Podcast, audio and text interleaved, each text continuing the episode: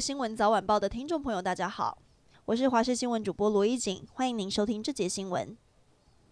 ANA 全日空航空越南官网昨天傍晚网站出现异常，从雅加达飞纽约、洛杉矶和旧金山等来回机票出现 bug 的价格，像是原价四十万的头等舱来回只要四万，原价二十万的商务舱来回只要一万多。不少台湾民众顺利抢到机票。ANA 今天也在网站上面公告，越南网站系统出现问题，说已经下订的机票无法更改或退款。ANA 在台湾的窗口也回应，下订的机票都是有效的。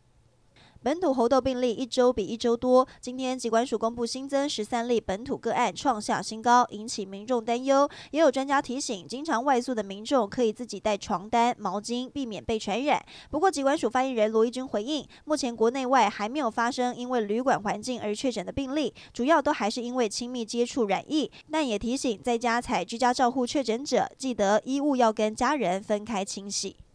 桃园市的南坎路二段上班通勤时间爆发了警匪追逐，有一辆自小客车驾驶不服盘查，还冲撞远景逃逸，遇上红灯卡在半路，还不断冲撞前后方的车辆，远景就怕无辜的民众也受害，开两枪制止，再加上辣椒水，成功将嫌犯逮捕归案。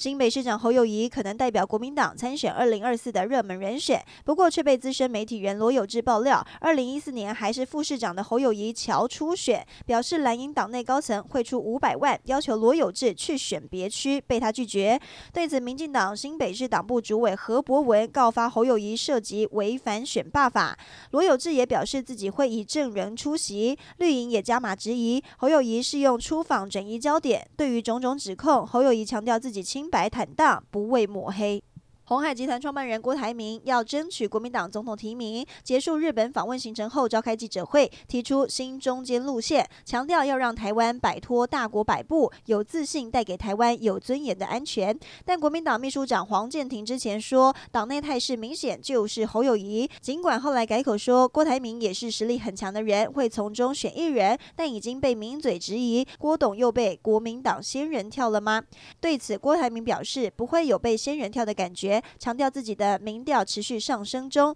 相信国民党主席朱立伦会公正征召民调最高的人。